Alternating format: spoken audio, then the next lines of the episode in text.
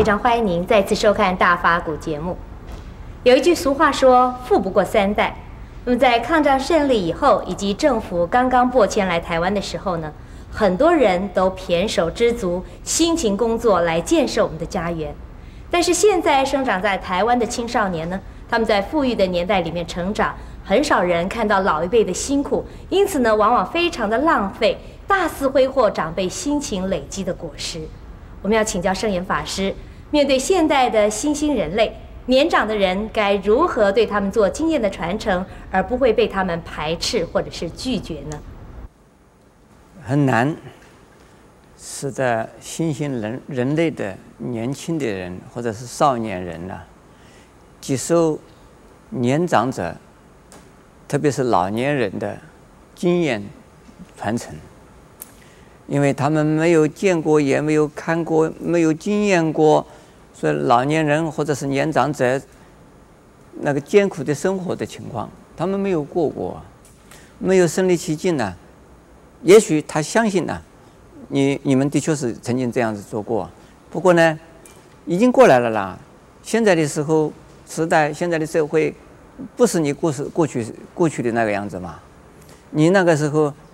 你活该呀！你穷哎，没有哎，现在有哎，不是没有哎。那个时候连米都没得吃啊，只吃番薯干呢。现在我们的米都不要吃啊，米不算是好东西哎。这个要吃的好吃的东西太多了，那跟你的时代不一样嘛，是这样子啊。所以是呢，一切的这个哎，这个现代化的一种观念呢。要教孩子们放下来，这个是不合理的，也是不切实际的。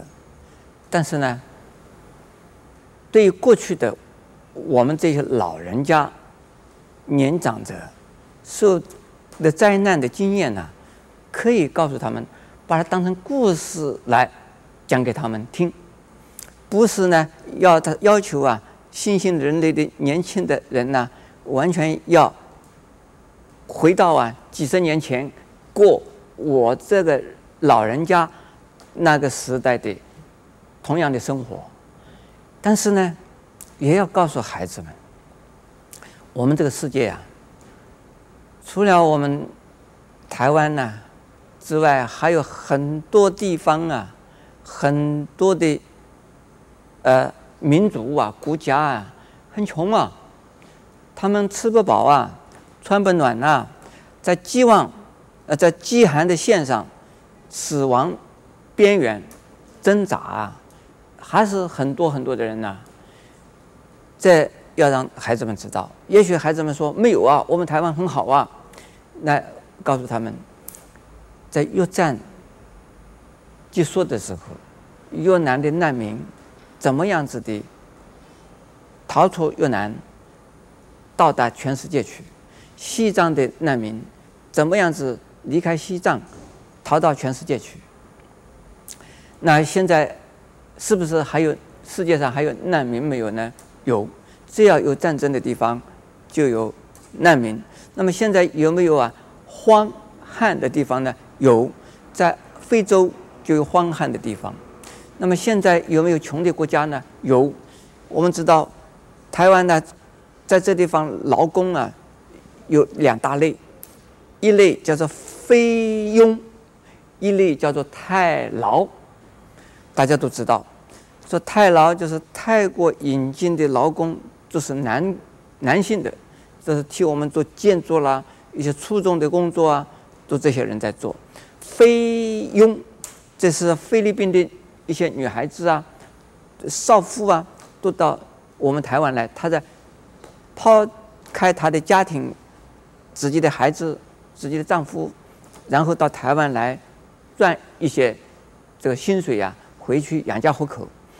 我们要知道啊，在三十年前的菲律宾，比我们台湾好啊。那个时候，我们一讲到菲律宾的他那个生活的水准，是我们所向往的。但是呢，三十年之后，在我们台湾的人呢、生活啊。就超过了菲律宾，因此菲律宾呢，因为社会的、政治的、经济的各方面的问题啊，使得他们这个生活水准、生产的技术一落千丈。可是我们台湾不要 高兴太快啊！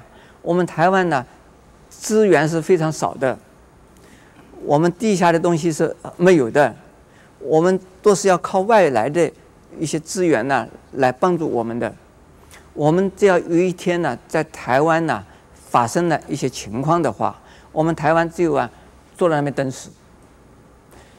因此要告诉孩子们，我们呢现在不惜福，现在不啊积省，那以后啊有一天也会变成了太劳，也会变成了菲佣。那你好吗？他说没有了，我们台湾不会变成这样的。很简单，只要政局一变，经济一萧条，社会组织机构、社会的环境一变，我们台湾马上变成一个荒岛。很快，我们呢要去做台劳，要去做台佣。在这个时候，孩子啊，你要吗？你喜欢吗？就拿美国来讲，是一个物质。非常啊丰富的一个国家，科技非常发达的一个国家。可是呢，当中东啊石油危机发生的时候，美国一片的经济萧条，失业率啊一下子就提升很多。而在这个时候，许多的这个家庭里边，本来都用的东西，渐渐渐渐都不用了，都卖的卖，或者是旧的呀还在重新捡过捡回来再用。呃，在修理，像这种情形呢，又发生了。就是在美国，我亲自亲自看到的。只要世界上发生了一些变动，我们就这种这种危机就出现。要给孩子们讲，这个时间时代社会是啊，现在是很不用很没有保障的。我们现在呢，能够啊养成惜福的习惯，养成节俭的习惯，到达问题发生、情况发生。的时候呢，我们不会的觉得不方便，因为已经习惯了。我们简单的生活就这样子啊，简单的吃，简单的用，简单的吃，简单的用。那这个生活，人家觉得已经受不了，自己还觉得嘿，我们本来就是这个样子啊。阿弥陀佛。